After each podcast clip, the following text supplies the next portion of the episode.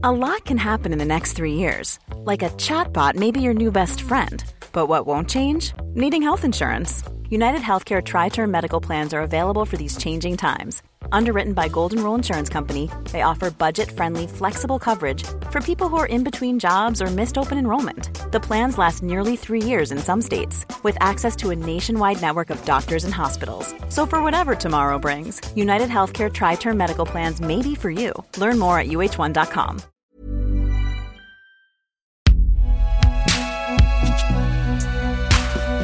Binge Audio, fabricant de podcasts depuis 2015.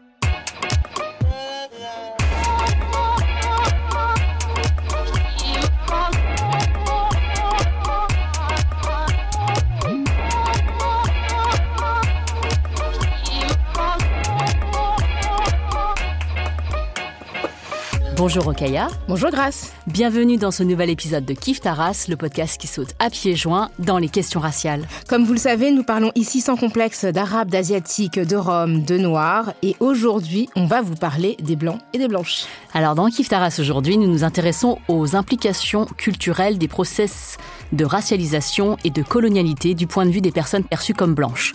Quelles conséquences la blanchité, c'est-à-dire l'appartenance réelle ou supposée à la catégorie raciale des personnes blanches, a sur leur manière d'être, sur la culture, c'est-à-dire sur l'ensemble des pratiques héritées, transmises et transformées au sein d'une communauté et par cette communauté en famille ou dans les lieux publics.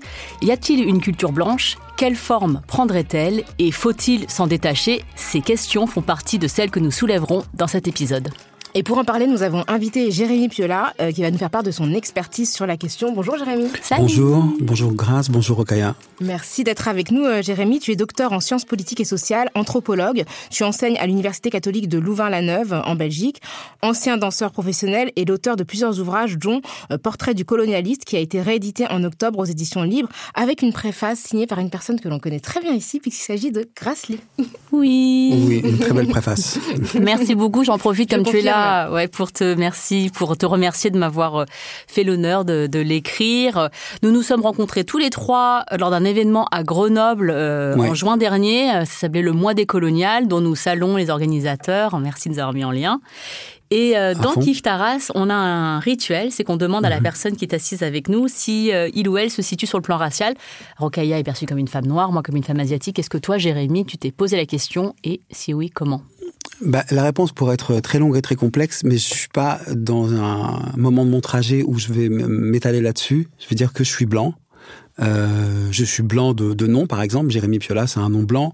Donc, euh, j'ai certains privilèges de blanc. Effectivement, comme avait dit euh, Éric Fassin qui était chez vous, je considère ça plus comme une propriété qu'une identité. Euh, mais donc, d'un côté, je suis blanc. De l'autre, je considère pas, euh, et je suis obligé de ne pas considérer que toute ma culture est eurocentrée. Euh, voilà, je suis euh, d'origine méditerranéenne, du sud de la France, euh, vers l'Italie. Ça n'empêche pas d'être blanc, hein. mais euh, c'est pas exactement la même manière d'être blanc que quand on est euh, du nord de la France ou que quand on est, voilà, je ne sais pas, d'Auvergne, etc. Avec la Méditerranée, on a certains points en commun avec d'autres continents où les personnes qui habitent ne sont pas considérées comme comme blanches. Donc voilà, je me considère donc racialement par assignation blanc, euh, culturellement méditerranéen. En gros, pour faire euh, simple. Est-ce qu'il y a un moment dans ta vie où tu as découvert justement que tu avais cette assignation raciale de blanc? Alors ça, là, tu me poses une question qui risque de nous emmener euh, très loin. En fait, euh, les, quand j'ai découvert mon assignation, mon assignation raciale de blanc, c'est il y a assez peu de temps, parce que petit, on ne m'a pas considéré comme un blanc euh, à l'école, où mes camarades blancs, mes congénères présupposés blancs, me considéraient asiatique ou arabe. Voilà. Ah ouais Et ça a été comme ça euh, jusqu'à l'âge de 45 ans à peu près, où en, je crois que c'était en 2006, j'ai dû faire euh, 10 allers-retours Bruxelles-Paris pour euh, parce que j'en- je travaillais dans, sur un projet musical et j'ai arrêté- été arrêté systématiquement, mais c'est un exemple parmi tant d'autres, par euh, la police euh, et fouillé à chaque fois que à chaque fois que j'arrivais. Donc euh, et euh, avec un étonnement, ah vous êtes français quand on prenait ma carte d'identité et un passage du tutoiement au vouvoiement à partir du moment donné où il y avait mon nom. Mais petit, effectivement, je, je me suis demandé qu'est-ce que j'étais, puisque euh, alors, je, je, il y a, paraît-il, une vague origine euh, africaine dans ma famille, mais euh, on n'est pas sûr sur la question, donc je, je, je n'en suis pas sûr moi-même. Mais ça n'expliquerait pas, euh, voilà, ça, ça, ça, ne rend pas forcément explicable pourquoi est-ce qu'il y a eu cette cette assignation en fait à une communauté à laquelle apparemment je n'appartiens pas, puisque je ne suis pas arabe et je ne suis pas je ne suis pas asiatique. Voilà. Il est un peu ambigu en ouais, je trouve. Ça. Hein. ça bien, commence bien tout ça. Bien, bien malgré moi. Mais c'est une vraie, mais c'est une vraie question, intéressante.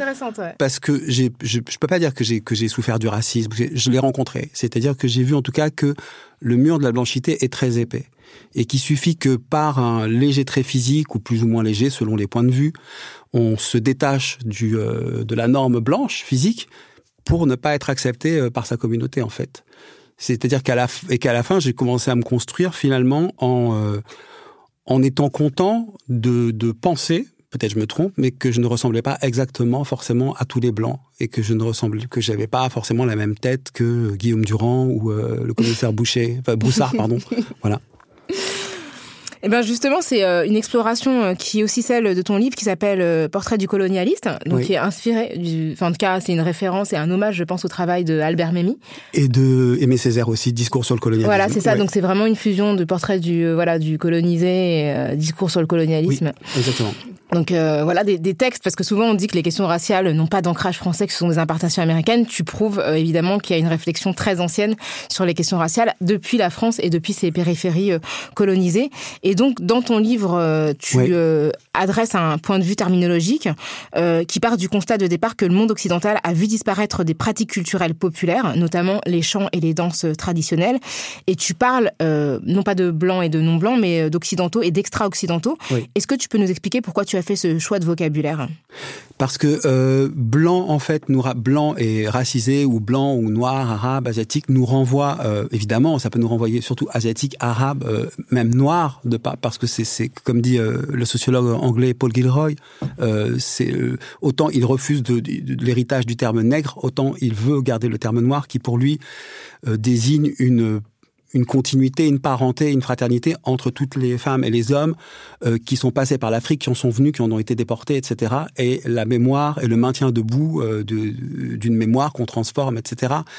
Euh, donc ça, c'est au niveau, euh, c'est aussi, aussi, au niveau culturel, mais on va dire que en général, quand on dit blanc, racisé, on, on désigne une catégorie raciale qui implique alors qui implique bien sûr une culture, euh, le fait d'être blanc euh, va déterminer une partie de la culture d'un blanc, euh, va déterminer un certain nombre d'habitudes, de réflexes conditionnés. Euh, bah, je donne un exemple très simple hein, dans la préface qui est euh, un blanc ne sera pas surpris de trouver une nounou racisée, il sera beaucoup plus surpris de trouver euh, une nounou blanche ou bien de se retrouver lui en train de travailler comme nounou auprès d'une personne racisée. Euh, mais ça peut aller plus loin. Euh, récemment, j'ai vu un, un, une revue d'une association en France qui voulait travailler contre le racisme et qui voulait sensibiliser les gens à travers des clichés et qui manipulait euh, toujours des, clichés terribles du, du style euh, un tel est ivoirienne, elle arrive en retard au travail, euh, que peut-on faire, etc. C'est-à-dire que c'était des gens qui travaillaient pour des blancs avec un imaginaire blanc et qui ne savaient pas qu'ils allaient excessivement blesser en manipulant des, des exemples comme ça. Donc ça, c'est la race sociale. La, euh, et elle peut déterminer une partie de la culture. Mais après, la culture, c'est autre chose. Et ça, c'est vraiment quelqu'un qui était passé euh, dans votre émission, notamment, qui le signalait très bien, qui s'appelait Diji Bintou. C'est là. Voilà. Tu l'as cité d'ailleurs dans ton livre. Je le cite dans mon livre parce qu'elle avait très bien résumé les choses. Euh, elle avait dit, bah, je suis par assignation une femme noire ici en France, mais c'est pas mon identité. Mon identité, c'est d'être, entre autres, je crois que c'était Peul, Soninke. voilà. Et c'est ma culture, mon identité. Et donc, quand je dis extra-occidentaux ou occidentaux, je me réfère à une culture. Alors, les occidentaux sont des personnes qui sont souvent occidentalo-ancrées, euh, c'est-à-dire qui ont une culture qui n'est que occidentale, ou en tout cas qui s'imaginent comme n'étant que occidentale, ce qui est faux, parce qu'il y a dans cette culture occidentale des tas d'apports qui ne sont absolument pas occidentaux. C'est ce que rappelle aussi le, ce sociologue Paul Gilroy. Voilà. En tout cas, le terme occidental renvoie plus à la culture et euh, le terme extra-occidental aussi. C'est-à-dire que on peut euh, être blanc et de culture qui n'est ou avoir une culture qui n'est pas qu'une culture blanche ou même qui est assez peu une culture blanche. On peut imaginer un blanc euh, converti à l'islam, un blanc qui vient des quartiers, un blanc qui pour par pour X raisons et n'importe un parcours qu'on qu pourrait imaginer, bah, finalement n'est quasiment plus eurocentré, il est quand même blanc racialement. Il continue à jouir d'un certain nombre de privilèges qui ne sont pas partagés pour l'instant. Voilà la différence. moi, je trouve que cette, euh, justement, la ligne que tu traces entre la question de la race et la question de la culture est vraiment euh, euh, hyper importante. Surtout aujourd'hui, on a tendance à bah, utiliser la culture comme un ressort raciste. voilà, il y, a une question de confusion. Et dans le livre, je trouve que c'est assez parlant l'exemple que tu utilises entre les termes guerre et Guari, alors je ne sais pas si je l'ai dit bien, voilà, merci, que tu as rencontré au cours de tes recherches pendant dix ans au sein des communautés franco-algériennes et euh, belgeo-marocaines. Et euh, c'est notamment Anissa, une plasticienne que tu cites et qui, te dit que blanc, le mot blanc, c'est pour désigner des privilèges structurels liés à la race, et que guer, ça, ça désigne la manière d'être de Français ou d'Européens, et surtout des manquements culturels par exemple, les valeurs familiales, le respect dû mhm. aux aînés, mhm. euh, le rapport à l'argent, le rapport à la nature dont il ne verrait pas la dimension sacrée, le rapport à la religion. Et c'est assez édifiant comment tu euh, comment elle le elle, le place parce que c'est vrai qu'on a tous pensé un jour, euh, moi par exemple par, par, rapport à l'argent, quand je vais quand je quand je déjeune ou je dîne avec des gens qui sont par exemple asiatiques comme j'ai vu mes parents faire, ils se battaient pour payer la note. Enfin, c'était vraiment, c'était un, comme une coutume. C'est-à-dire, même si on savait que c'était peut-être toujours les mêmes qui payaient ou enfin on faisait quand même semblant d'essayer de payer quoi et, euh, et c'est vrai payer que pour tout le monde ouais. payer pour tout le monde mhm. et à charge de revanche etc alors que le 50-50 enfin, maintenant je le fais bien sûr quoi mais euh, euh, je suis toujours assez mal à l'aise en me disant comment est-ce que je vais comment est-ce que je vais je vais gérer l'addition? C'est un truc que je me pose même en déjeuner avec des gens professionnel ben, c'est, en tout cas, c'est, merci d'avoir relevé ça parce que je trouve que ce qui est intéressant dans cet exemple-là, c'est que c'est par exemple les blancs ont beaucoup objectivé les, objectivé les autres, c'est-à-dire euh, ils se sont posés comme ceux qui pouvaient les comprendre, les analyser, euh, en faire des objets d'étude en fait. Et là, tout à coup, ces expressions, euh, justement, le fait qu'on, qu'on, regarde comment, par exemple, des Maghrébins, on va dire, même si le terme est des Africains du Nord, nomment les blancs pour désigner leur culture, donc Gauri au singulier, Goer au pluriel, Gaoria si c'est si c'est une femme, eh bien ça objective les blancs. C'est-à-dire, ça permet de, de, de voir que eux aussi peuvent être regardés, nommés, euh, etc., etc. Et donc, c'est, c'est en tout cas, c'est un, un, moment important. Et ça existe en plus pas que chez les Maghrébins. Ça existe aussi évidemment euh, chez euh, euh, des Africains subsahariens ou descendants d'Africains subsahariens. Ça existera forcément aussi chez les Asiatiques. Je ne sais pas quels seront toujours les termes, mais toujours est-il que, par exemple, il y a des choses qui reviennent. Euh, une chose que j'ai fait souvent dans les travaux de recherche que j'ai fait. donc, dans mes travaux de recherche, une des méthodologies que j'utilise, c'est des ateliers d'écriture que je fais avec des personnes migrantes ou descendantes de migrants euh, rencontrés sur mes terrains. Bah, par exemple, j'ai entendu des tas de mots très intéressants, euh, notamment un, une jeune personne guinéenne qui était un, homme euh, donc migrant de primo arrivant disait par exemple les blancs dansent avec leurs cheveux. Et je lui disais, ça veut dire quoi danser avec leurs cheveux? Il disait, ça veut dire ils dansent en bougeant que la tête. Et à ce moment-là, une autre personne euh, aussi guinéenne avait dit, c'est pas exactement ça en fait. Ils bougent que la tête ou que les pieds, mais ils bougent jamais les choses ensemble. Et en fait, il n'y a pas de lien. Donc, ce sont des termes et des regards, euh, voilà, qui nous permettent de comprendre certains manquements ou certaines choses qui peuvent être perçues par les autres et que nous ne percevons pas nous-mêmes, surtout à travers l'immense ego occidental qui vient compenser peut-être des grands vides.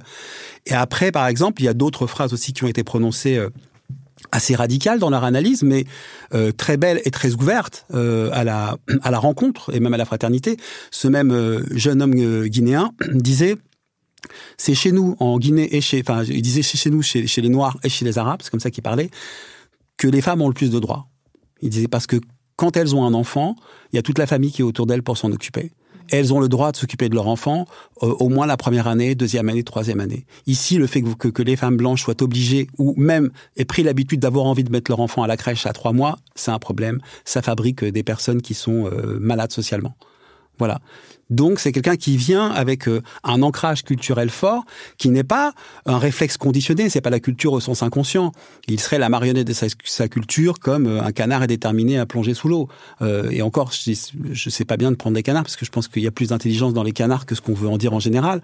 Mais cette, culture, il la pose comme un savoir, comme, comme étant, comme étant une, un ensemble de pratiques culturelles reliées à des conceptions du monde, à des manières de percevoir le monde, ce que doit être la vie, ce que doit être, ce que sont les besoins d'un enfant qui arrive, euh, voilà, qui, doit commencer à par se socialiser avec les personnes qui sont le plus proches et si c'est possible celle qui l'a porté et celui qui n'était pas très loin. Mais ce qui est intéressant en fait dans ce que tu dis, c'est que sans trancher sur ce, ce débat-là, parce qu'effectivement il y a des arguments euh, de part et d'autre, c'est de dire que euh, finalement euh, la hiérarchisation en fait implicite qui est opérée euh, dans le regard occidental vis-à-vis des autres cultures, en fait, elle ne prévaut pas sur le regard que ces cultures portent sur elles-mêmes. Et que d'une certaine manière, en tout cas moi sur cette question-là du, du, travail, enfin de l'émancipation par le travail, évidemment, elle m'interroge parce que parce que d'une part, bah, les femmes noires ont été contraintes de travailler dans le cadre de l'esclavage, donc la question du droit d'accès au travail pour les femmes noires issues de l'esclavage, elle, s'est pas vraiment posée puisque le travail leur a été imposé. Et puis, et l'autre question, c'est qu'est-ce que ça veut dire de travailler dans un monde qui est capitaliste? Et ça, c'est ce que dit souvent Aminata Traoré, euh, l'ancienne ministre de la Culture du Mali, qui dit que, d'une certaine manière, les Occidentaux veulent imposer aux Africaines le travail, mais en fait une émancipation qui est une nouvelle forme d'oppression. Et que, du coup, on peut s'interroger, c'est-à-dire que oui, que les femmes puissent disposer, puissent gagner, être autonomes financièrement, c'est important, mais est-ce que l'autonomie passe nécessairement par la soumission à un régime qui est déjà oppressif pour euh, les hommes, quoi?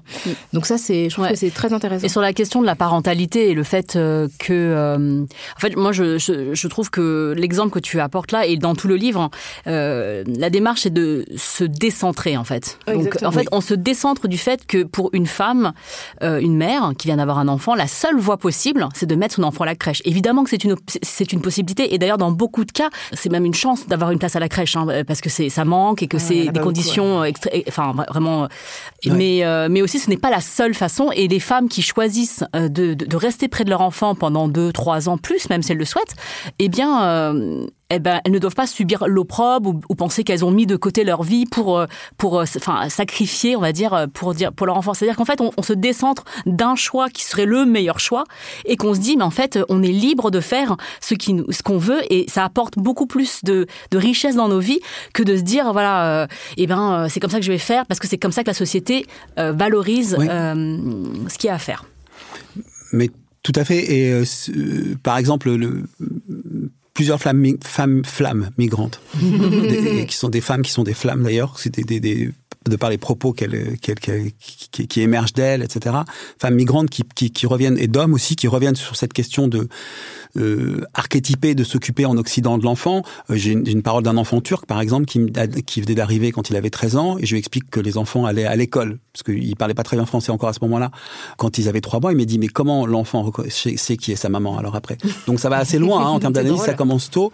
Euh, mais après, par exemple, les femmes migrantes qui avaient pointé ça, et à travers des phrases très dures des fois, puisqu'une avait écrit un texte en disant, euh, papa, maman, elle fait parler un nouveau-né, elle dit, papa, maman, si vous savez comme je souffre, euh, d'aller à la crèche, mais un jour ce sera aussi votre rôle de, à votre tour de souffrir quand ce sera votre moment de venir à la maison de repos.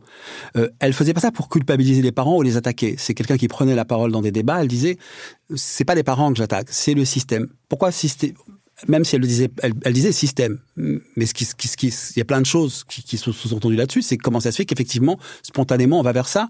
Et ce qui est intéressant, c'est que là, la présence de ces paroles nous permet d'interroger nos manières de faire spontanées qui n'ont rien de spontané, qui sont construites, qui ont, une histoire et qui est une histoire assez compliquée.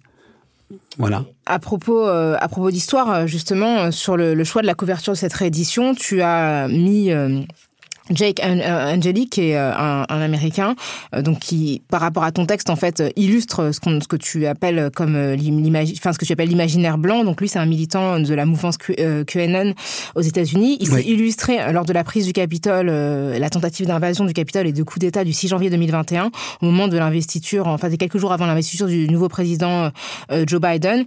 il est devenu le symbole de la sauvagerie stéréotypée parce que c'est un homme qui est apparu avec des parures en lien avec des références euh, mêlée de natifs américains, des vikings, qui étaient à la fois ouvertement racistes. Il était torse nu avec un drapeau américain peint mhm. sur le visage.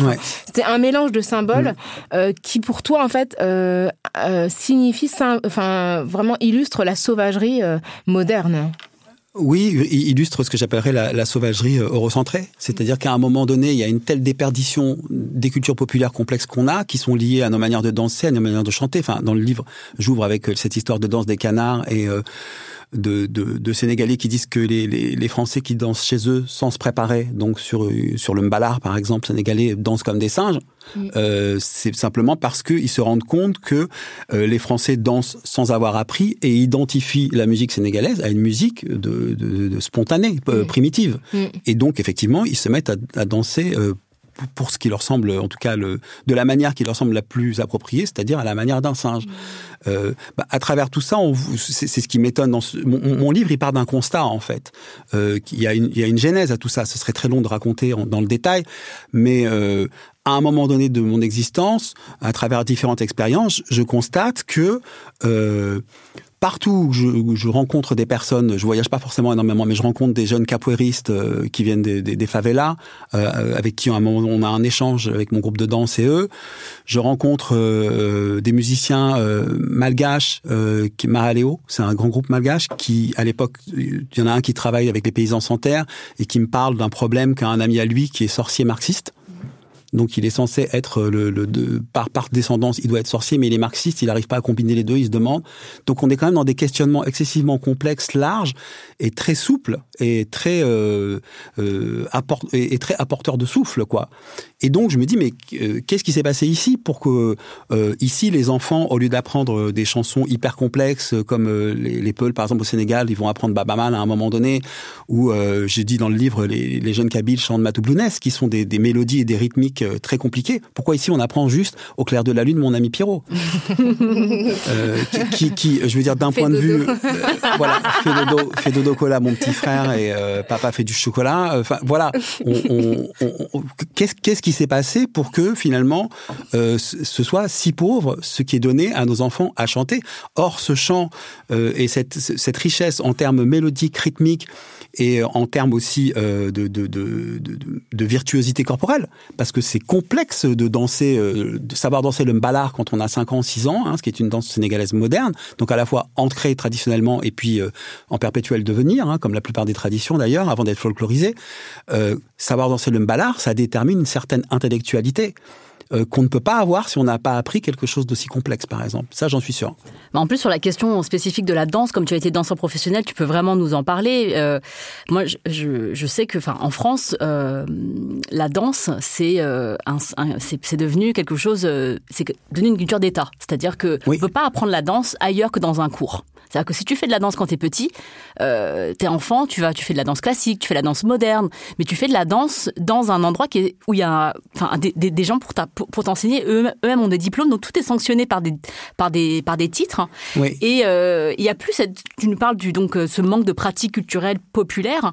Et euh, c'est vrai que c'est c'est impossible. Et d'ailleurs, on, on, le voit après, c'est-à-dire que euh, les danseurs professionnels, euh, c'est le moderne, le contemporain, etc. Oui. Et il y a eu une lutte par rapport aux danseurs qu'on appelle les, les, les, danses urbaines, hip-hop, euh, enfin toutes les danses hip-hop. Et aujourd'hui, on le voit aussi avec ce qu'on appelle euh, ce qu'on appelle la K-pop, mais c'est pas du tout euh, la K-pop, mais c'est c'est les danses qui sont c'est des nouvelles, des nouveautés qui viennent de la rue. Il y a toujours une, une grande fascination pour la rue, mais mm mais on ne les accepte pas dans, nos, dans, nos, dans, dans, notre cercle. Et, euh, et, et vraiment, sur, la question de la danse, c'est ça. C'est-à-dire que euh, si tu me demandes de danser, c'est exactement ce que tu me dis dans, la, dans, ton livre, tu dis qu'il y a une, une, jeune femme qui euh, d'origine italienne qui dit à sa mère, mais moi, pourquoi est-ce que on n'invite jamais des gens à la maison et on leur montre notre culture, on danse pas, on, on, on chante pas, comme elle a pu être invitée à des, des, chez des gens chez qui elle avait vu ça et elle s'est dit mais moi il me manque un truc. Euh, et, toi, toi, enfin, toi, ton analyse, c'est d'où, comment, à quel moment est-ce que c'est parti ça? Bah, alors la réponse, elle, est très longue euh, de, à quel moment c'est parti, mais en tout cas, la chose la plus importante, c'est de la poser. C'est-à-dire quel ravage il y a eu ici? Euh, Qu'est-ce qu'ont été les Européens de l'Ouest avant d'être des blancs? C'est ça la question pour moi. Et qu'est-ce qu'ils deviendront après la blanchité, si si on si on sort de la blanchité? Ça, c'est la question vraiment centrale de mon livre. Et donc, euh, euh, ce que je me demande, c'est, je pars du principe qu'il y a eu un temps où les danses de pays euh, des différents pays qui constituaient la France. Hein. Donc je dis bien pays, je dis pas nation et je dis pas région non plus parce que c'est le terme qui veut dire pays en fait. Une fois que l'État y a mis son son sceau, c'est-à-dire c'est dit voilà tout ça c'est à moi. Euh, enfin en tout cas c'est moi qui contrôle comment quelle langue on parle, etc. Je pense que euh, c'est une hypothèse. Dans beaucoup de danses euh, régionales qui sont super folklorisées maintenant, il y a eu une pulsion rythmique comme on, comme on trouve dans, dans le mbalar, dans le shahabi, en Algérie, etc. Et que ça ça a, ça a disparu au fil d'une histoire. Parce que ce qui est surprenant dans la plupart des danses identifiées comme occidentales, alors ça c'est un invariant, c'est un scoop parce que je, ne l'écrirai noir sur blanc que dans un prochain livre, euh, la spécificité des danses euh, occidentales, c'est qu'on ne bouge pas les hanches. Et quand on ne bouge pas les hanches, on ne fait pas circuler l'énergie. Et la spécificité de la grande majorité des danses euh, extra-occidentales, qu'elles soient euh, Rome d'Europe de l'Est, donc vous voyez, je, je, ne mets, je ne mets pas l'Europe de l'Est dans l'Occident, par exemple. En tout cas, du point de vue de la danse. De la couleur, je le mettrais, parce qu'un Polonais ou un, ou, un, ou un, Macédonien peut devenir blanc, si, si tant est qu'il n'est pas trop mat au départ. Mais euh, aussi bien chez les Roms que euh, chez les différentes populations euh, liées, euh, on va dire, à l'Orient, voilà, les Orients, on va dire. Euh, évidemment, en Af dans, les différentes Afriques aussi, on bouge, euh, on danse avec les hanches. Et, les, et les hanches permettent de faire circuler l'énergie, par exemple, si on frappe du pied, jusqu'à la tête. Voilà. Euh, alors des fois, il y a, des, populations, des communautés qui ne dansent pas trop avec les hanches, mais elles vont compenser par euh, l'utilisation de, plein de détails, de, des doigts, des yeux, etc. Et dans les danses occidentales, il n'y a pas ça. D'ailleurs, dans les films, quand une danse euh, occidentale est représentée, si on prend un film, euh, je vais dire n'importe quoi, peut-être je me trompe, hein, mais je crois que c'est comment il s'appelle celui euh, en Écosse là où Mel Gibson veut l'indépendance de l'Écosse? Braveheart. Braveheart. euh, dans, dans, Braveheart, à un moment donné, ils dansent et quand ils dansent, comment ils sont? Ils sont raides comme des balais tous les deux, hommes et femmes, ils se tournent autour. Et c'est des danses de cour en fait qu'ils sont en train de faire. Mm. C'est pas des danses de, de, de, de résistants à une, une occupation royaliste, en l'occurrence anglaise. Et donc on a vraiment cette image-là qu'on ne danse pas avec les hanches. Et les hanches, on ne bouge pas avec les, quand on bouge avec les hanches, c'est pas parce que les hanches sont, euh, sont, aussi le lieu de la sexualité, ça n'a rien à voir. C'est parce que c'est le lieu de la circulation si on ne bouge pas avec les hanches. Alors ça, c'était une, une jeune fille de quartier avec qui je discutais, euh, franco-algérienne, il y a une dizaine d'années. Je lui disais, euh, je disais, mais toi, tu vois quoi comme différence entre les, les, danses occidentales, qu'on on appelait ça comme ça, et puis les danses, je sais pas comment dansent les Arabes, comment dansent les, les, les Africains subsahariens. Elle me disait, c'est que nous, nos danses, elles sont sensuelles. Et euh, c'est-à-dire pourquoi? On bouge avec les hanches. Mais je dis, mais voilà, c'est ça. L'invariant, il est là. Et c'est très très difficile. Essayer de bouger, de danser sur une musique sans bouger les hanches, c'est de l'ordre de l'impossible. Alors comment est-ce que ça a disparu, ça? Ben, c'est un long ravage. Alors j'explicite un peu dans, dans, le livre, c'est-à-dire que je dis que l'important c'est de pouvoir de, sort, de pouvoir sortir de l'ego occidental, de penser que nous sommes nés puissants même quand on est clochard, euh, parce qu'on appartiendrait au, maintenant à ce qu'on appelle les blancs, euh, mais qui a eu une histoire il y a une histoire qui a fait qu'à un moment donné, nous avons perdu d'autres manières d'être au monde qui nous rapprochent beaucoup plus de tous les peuples euh, à l'oppression desquels nous participons directement ou indirectement avec beaucoup de densité ou peu de densité. Et, euh, et bon, et ces deux événements, j'en, j'en, qui, il y en a d'autres, hein, on peut remonter jusqu'aux Grecs, etc.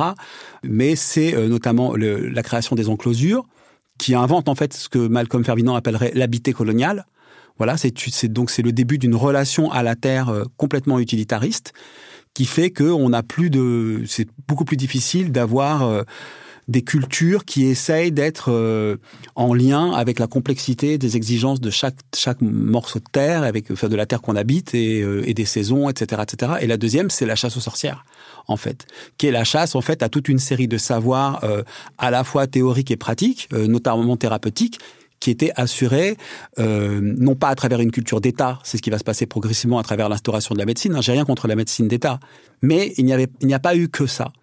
Et donc ces deux moments-là, en tout cas, font que on perd un certain lien avec la terre et un certain lien aussi avec euh, un, tout un nombre de rituels qui assuraient le lien avec la terre. Et c'est le, c'est le, je pense que c'est là que disparaissent euh, toute une série de danses beaucoup plus, beaucoup plus denses que bouger. Pour moi, la plupart des, quand on m'emmène voir des danses de pays, je me fâche avec les gens souvent. Enfin, les gens se fâchent contre moi parce que je leur dis, pour moi, c'est pas des danses, c'est du bouger. Quand il n'y a pas la circulation de l'énergie dans le corps, quand c'est des pas. Quand on fait que des pas, on ne, on danse pas, on bouge. Voilà. Donc ça a été très mal pris, notamment par les pratiquants de danse folklorique, qui sont très bien parce que ça crée de la socialité, etc. Mais pour moi, c'est pas de la danse. Alors, à propos de danse, on a un petit son à te faire écouter que tu as déjà évoqué euh, tout à l'heure.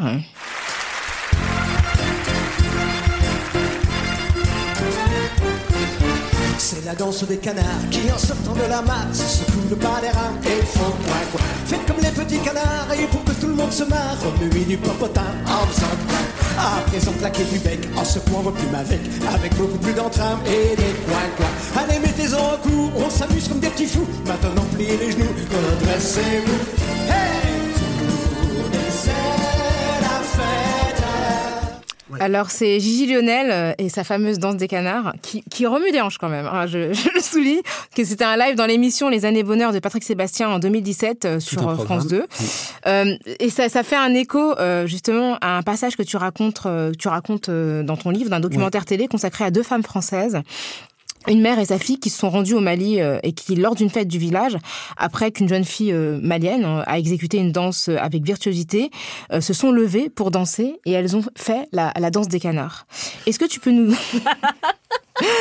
Euh, Est-ce que tu peux nous dire ce que tu as ressenti à la vision de ces images et à l'analyse que tu en as tirée justement que tu évoques dans ton livre Bah, ce que j'ai ressenti en fait, c'était d'abord de la. euh, Donc il y a cette jeune fille qui danse, hein, et euh, alors je donne un exemple dans, le livre. Mais alors justement, il y a ce, bouger des hanches en fait qui permet la circulation de, de- des pieds jusqu'à la tête. Mais par exemple, cette jeune fille qui doit avoir 13 ans, elle tient la tête droite.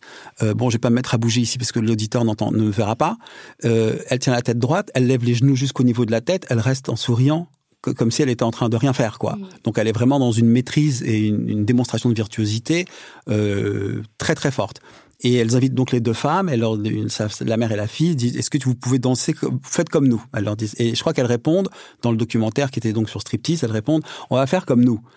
Et je me suis dit, parce que je suis quelqu'un de, positif et de sympathique au début, même si ça ne se voit pas toujours. Et donc je me dis, elles vont, euh, elles vont présenter une danse de leur village. Je, je vais peut-être même être jaloux parce que je me disais, tiens, j'aimerais bien découvrir qu'il reste des danses. Et là, je vois ce geste avec les mains, elle pince les mains et euh, elle bouge un petit peu les épaules, mais alors pas une épaule et puis l'autre, quoi. De- donc c'est vraiment comme un- leur corps bouge comme un, une- un bloc, quoi. Et, euh, et elle raconte qu'elle bouge le popotin, c'est ça, je crois d'ailleurs. Ouais. Je sais pas s'il parle des ce hanches. Il Euh, c'est la danse ouais. des canards qui ont ça C'est ce coup le bas des reins. Ah, le Et bas des reins, oui, ça peut être les hanches.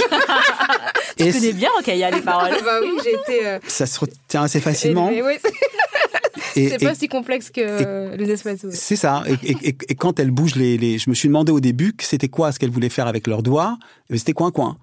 Et donc quand, quand, quand je vois ça, euh, je, je me dis mais comment est-ce que c'est possible que on réponde ça à, une- à- à la danse de cette jeune fille malienne qui est porteuse de tant de virtuosité et en plus de sens aussi, hein, parce que cette, dan- cette danse peut s'y décoder euh, à travers tout- tout- toute une série de, de, de sens multiples cachés.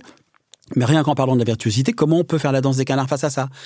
Ben, J'ai dit, bah, la, réponse, c'est dans la question, en fait. Euh, C'est peut-être parce que c'est ça qu'elles ont à proposer. Parce qu'il s'est passé quelque chose ici sur notre continent qui est censé être le plus épanoui de la Terre, euh, euh, le, le meilleur, etc. Euh, bah, ce qu'on a à proposer en termes de danse populaire pour se présenter, c'est la danse des canards. On en est là. Ça, c'est et, et, et à la fois, enfin, c'est-à-dire que il y a ce, il y a ce truc-là, effectivement, cette déperdition que tu décris très bien, et en même temps, un manque de respect, c'est-à-dire que de croire que la danse des canards c'est équivalent à ce qu'a fait cette jeune fille, c'est, c'est, c'est, c'est- je sais pas, c'est un manque de respect ou un manque de compréhension de ce qu'est vraiment techniquement la danse. C'est, c'est assez, euh, C'est- ouais. Ouais, c'est ce que tu dis. Enfin, moi, je crois- j'ai compris ça comme ça quand tu dis que le, le fait, le vide culturel qui existe aujourd'hui, il, il les empêche de d'évaluer en fait ce qu'il y a en face. C'est-à-dire qu'en fait, tu te dis bon, elle a fait une danse. Bon, moi, je proposais un truc un peu similaire. hein, euh, et et c'est-à-dire qu'en fait, cette, cette, ce- ce- cette déperdition des pratiques culturelles populaires, elle nous enlève la capacité d'évaluer euh, en fait la, la, la, la, la valeur technique des, des, des gestes en fait de danse. En fait. Et, et c'est la même chose quand tu quand, quand tu décris euh, le, le- il y a un passage sur le djembé. Ouais. Et je trouve ça, enfin, Ah parce ouais, que ça, c'est, ouais. bon, moi je sais pas, je sais pas pour vous, mais moi je connais, moi je connais, j'ai j'ai toujours eu un copain ou une copine qui avait euh, chez lui un, ou chez elle un djembé qu'ils avaient acheté euh, soit dans un voyage ou bien dans un marché, hein, parce que euh, c'est quand même. et, et donc, Et ils en jouent mal. et ouais. ils en jouent mal, et mais par contre ils s'en fichent. Ouais, c'est pas grave. C'est un et- instrument africain, c'est un instrument sympa. Et, et c'est ce que tu dis. Enfin, tu, tu dis qu'on on a le droit de faire du djembé quand on sait pas en faire. Hein, c'est pas ça la question. Mais c'est c'est juste que euh, tu, tu parles de cette euh, entre guillemets légendaire facilité de l'instrument africain. Et c'est un, un mythe. Enfin, peux-tu expliquer En fait, c'est quoi le problème avec ce djembé euh? Alors avec ce djembé, je, je- peut-être pour l'expliquer, je vais revenir un peu sur la danse des canards. C'était parce que tout, tout, a, tout a été dit, hein, mais c'est juste pour euh, abonder dans, dans, votre sens, dans ton sens. Grâce quand tu dis, ce, qui est sidérant, c'est que elle puisse penser que c'est ça qu'elle- que que qu'elle- que l'équivalent de cette danse malienne, c'est la danse des canards. C'est-à-dire que c'est là où je parle de corps analphabète. Leurs cultures populaires ont tellement disparu qu'elles ne savent même pas reconnaître la virtuosité quand elles se trouvent en face de la virtuosité. C'est-à-dire, c'est comme si, euh, je ne sais pas, euh, à un autre niveau que comprendront plus facilement, par exemple, des, occidentaux centrés, euh, tu vas écouter, la Calas te, te, chante un morceau et tu vas répondre en chantant une chanson de Patrick Sébastien. En disant, bah, moi aussi, euh, je fais de la musique. Tu vois, voilà, c'est euh, joli ta voix, quoi. Mais voilà, en gros, c'est ça. Et par rapport au, par rapport au djembé, c'est pareil aussi. C'est pourquoi cet instrument, tout à coup, est tellement sympathique qu'il est prêt à accepter les odieuses euh, claques multiples et débridées et, et, complètement incohérentes qui sont censées faire produire un rythme. Et donc, c'est vrai qu'il y a ce cliché qui existe sur une plage, dans une soirée. Il y avait, en tout cas, il y a très longtemps, euh, enfin, il n'y a pas si longtemps que ça, pardon, au contraire, toujours un jeune, souvent blond, parfois avec des dreads, euh, euh, qui, ou non, qui sortait un djembé, qui se mettait à faire toujours le mari papa, papa, papa, papa. Et il avait l'air complètement en transe et très inspiré, ce qui était étonnant par rapport à euh, la banalité de ce qu'il était en train de sortir rythmiquement. Et pour moi, c'est à peu près du même niveau que si je rencontrais un, un violoniste euh, gitan, euh, Dieu merci, le violon euh, n'a pas, n'a pas le, le, le, comment dit, n'attire pas la même sympathie mmh. euh, que le même intérêt que le djembé, mais c'est comme si on entend, un, on croise par exemple un musicien rome qui joue très très bien du violon et que je vais prendre son violon et que je vais sortir d'horribles couinements. Et la personne va trouver ça sympathique. Mm. Mais avec le djembé, ça devrait aller parce qu'on n'est pas capable de décoter ce qu'il y a de complexe. Pour le djembé, c'est un instrument duquel on peut sortir, de quelqu'un qui sait en jouer peut sortir comme 500 ou 600 sons mm, différents. Mm, c'est voilà. comme si tu avais un piano et tu t'appuies sur deux touches, quoi. Et en plus, en le, djembé, quoi, ouais. le djembé fait partie des instruments comme le violon qui demandent une pratique pour être acceptable. Un piano, même si tu même si tu joues, euh, je sais pas moi, le début de la lettre à Alice, c'est pas, ouais. tu, les gens oui. vont pas partir bah, au les, courant. Les sons le... se font tout seuls au oui, piano. c'est vrai, en fait, c'est vrai. C'est ça. Ouais. Il, il, le piano t'aide, le violon il t'aide pas, le djembé non plus. tu peux pas jouer faux. Enfin, oui. voilà, tu peux jouer mal, mais. mais du coup, le djembéiste euh, blanc euh, est sympa. Ben, est en train de nous dire que cet instrument-là ne demande pas de travail pour être joué. Pourquoi? Bah, Est-ce que c'est parce qu'il vient d'Afrique? Je, je, pense que c'est lié à ça. Il ne demande pas d'apprentissage, en fait. Et oui. ça rejoint un petit peu ce qu'on dit souvent, euh, ce qu'on entend souvent dire sur le fait que les Noirs ou les Africains auraient le rythme dans la peau. Comme si, en fait, ce rythme, même si euh, son apprentissage, en fait, de la danse n'est pas passé par des structures, comme tu disais, grâce des structures officielles, étatiques, il y a un apprentissage et il y a une technique. Et le fait Énorme. de dire, en fait, que euh, ces gens ont le rythme dans la peau, c'est une manière de dévaloriser, encore une fois, euh, une connaissance, en fait, une compétence qui fait que, effectivement, on va pouvoir se jeter sur une piste de danse sans connaissance en pensant que c'est bien, ou euh, s'emparer d'un djembé euh, et effectivement euh, jouer n'importe comment en se disant bon bah ça sonne, ça fait du rythme et donc du coup c'est c'est c'est c'est équivalent donc exactement. C'est c'est la enfin c'est c'est c'est toujours la, la, même logique la même logique coloniale. Hein. Et, et est-ce que tu penses que d'une certaine manière cette culture coloniale en fait de Enfin, c'est intéressant parce que du coup, la culture coloniale a dépossédé et a privé euh, plein de personnes dans le monde de biens euh, oui. matériels, euh, en partie aussi de biens culturels, oui. mais elle a aussi privé, euh, d'après ce qu'on lit dans tes écrits, les Européens, les Occidentaux, de corps, en fait, de rapport à leur corps, en tout cas d'une partie de leur rapport à leur corps. Ben écoute, merci beaucoup pour cette question parce que c'est vraiment, ça me permet de, de, tout résumer, enfin de dire ce qui est à la base de mon travail, c'est un constat fait quand même de, de multiples expériences, donc j'ai vraiment une approche inductive hein, et anthropologique déjà à ce moment-là, hein, je raconte des choses la danse des canards, la danse du singe, c'est des, situations que je convoque. Et en fait, c'est que euh, l'atrocité, la violence coloniale ont dépossédé les peuples extra-occidentaux euh, et les ont impactés très fortement, militairement, socio-économiquement, écologiquement, psychologiquement aussi. Mais par contre, euh, culturellement aussi. Mais quand je regarde les Occidentaux, c'est pas les extra-occidentaux qui me semblent les plus impactés euh, euh, culturellement et même intellectuellement. C'est-à-dire quelque part, je me dis que euh, je, me, pose la question ce qui ressemble à ce, que Césaire décrit quand il parle des peuples spoliés culturellement, c'est les peuples européens de l'Ouest qui ressemblent à ça. Malgré, en dépit de toutes les violences coloniales alors, je ne parle pas de celles du passé, je parle de celles qui sont là aujourd'hui, donc la colonialité de la post-colonialité, de donc la, colonie de l'après.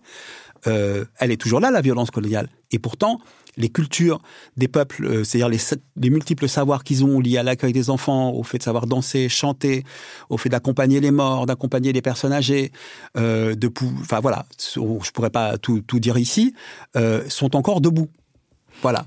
Mais est-ce que tu crois pas que c'est parce que justement, quand en fait, c'est ce que dit aussi Césaire par rapport à, la sauvagerie coloniale, à partir du moment où tu euh, ta culture en fait et en tout cas ta, ta, ta et ton expansion est basée sur la rationalisation d'une violence extrême euh, qui peut aller jusqu'à un génocide, t'es obligé de te déposséder d'une partie de ton humanité, dans le cadre d'une partie de ton humanité parce que si tu en fait si tu si tu restes dans ton dans tes émotions et dans ton dans ton rapport à ton corps en fait, tu peux pas accepter ça. Enfin, tu vois, c'est je sais pas si ça va si ça va avec. Si si, ça va tout à fait avec parce que c'est c'est de toute façon, la colonisation, elle s'est vraiment basée sur, sur, le, sur le dénigrement et la disqualification de certains rapports d'intelligence avec qu'avaient des peuples occidentaux avec euh, la nature environnante, c'est-à-dire le, non humain euh, qui est, qui le non humain, c'est la nature euh, qui, avait qui avait autour d'eux. donc on est obligé ici de disqualifier ça aussi et de disqualifier et de rendre idiote euh, notre relation à des environnements différents, etc., ou notre relation complexe à la nature, euh, pour, pour accepter qu'on puisse le faire ailleurs.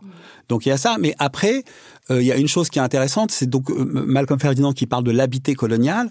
Et ben l'habité colonial, avant de s'exporter à l'extérieur, c'est créé ici, à travers les enclosures et la chasse aux sorcières. C'est ça, c'est quand même quelque chose d'intéressant. Ça ne veut pas dire que ici aussi on a été colonisé. Ça veut dire qu'en tout cas, pour moi, pour l'instant, une certaine part de la, du colonialisme moderne s'est créée ici. il s'est exporté ensuite avec une violence exponentielle. Pour moi, il précède peut-être même le capitalisme, euh, le, le, le, colonialisme moderne.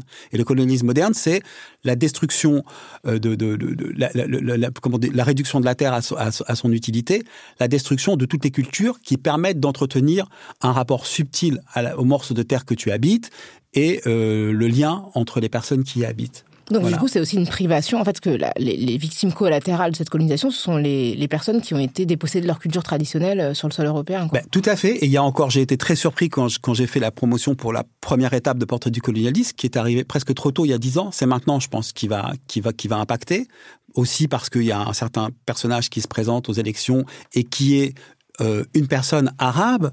Euh, qui vient du monde arabe et qui est ultra, ultra, ultra dans la blanchité et dans le, qu'est-ce qui est le, dans un super eurocentrisme. Le portrait de coloniste prend le, le, le alors c'est pas par rapport à lui que je l'ai écrit, hein, euh, il n'existait même pas dans mon imagination quand, quand, quand, quand je l'ai conçu, et même quand j'écris encore aujourd'hui. Mais en tout cas, il prend vraiment l'exact euh, opposé. Sur moi, je suis pour un extrême décentrement. Ça ne veut pas dire que je renie tout de la culture occidentale, mais que comme dit Norman Ajari, le philosophe euh, afro-français dans, dans, La dignité ou la mort, il dit il est c'est pas facile de, de bien sûr qu'il y a de, de, des bases émancipatrices dans la culture occidentale, mais c'est pas toujours facile de séparer livrer du grain. Mmh. Voilà. Donc il faut faire le tri. Et la, décolonialité ou le décolonialisme nous permet de faire le tri, y compris dans la culture occidentale. Je sais pas si j'ai répondu à ta question ou si j'ai dévié. Si, non, non, non, c'était, t'as plus que répondu même. Merci beaucoup.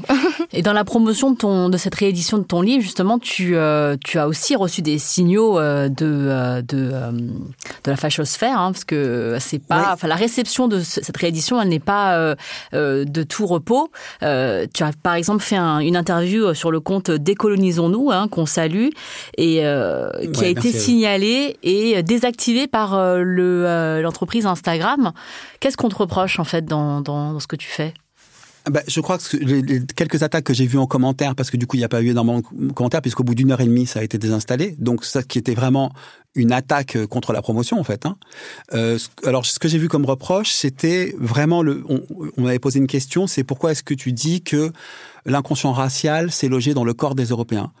Euh, Et j'ai répondu, j'ai dit euh, quand on a comment dire quand à un moment donné on a, on, on, se permet par exemple de, de, jouer d'un instrument, euh, en l'occurrence africain, sans euh, apprendre les bases ou sans, sans, connaître ce qu'on n'en connaît pas, par exemple, sans connaître son degré d'ignorance, eh bien, finalement, on lui manque de respect et on tient, on, tient un discours à cet instrument. On lui dit, toi, instrument qui vient d'Afrique, t'es un instrument simple. Voilà. Et donc, le racisme peut s'exprimer à travers des gestes aussi. Et après, la question, c'est pourquoi ça s'exprime à travers, à travers ces gestes-là?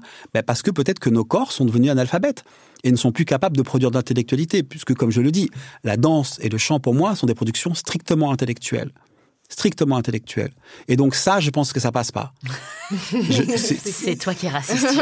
c'est comme, comme je dis dans le portrait du colonialiste, hein, je dis euh, il y, a une, il, y a, il y a les trois quarts du monde qu'on énonce souvent euh, comme étant toujours en retard, euh, victime de maladies, de guerres, de violences, de patriarcat, de sexisme, etc. Puis il y aurait un quart qui irait beaucoup mieux, on le sait, hein, euh, notamment au niveau du sexisme ici, où il y a une femme qui meurt tous les trois jours sous les coups de son conjoint.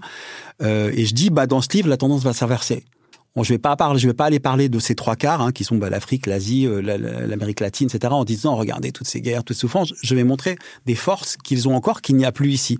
Et on va sans doute euh, crier à l'idéalisation vengeresse de ma part, mais il n'en est rien. Euh, mais simplement, je suis obligé de ne pas taire ce que j'ai pu observer au fil de ma modeste existence jusque-là.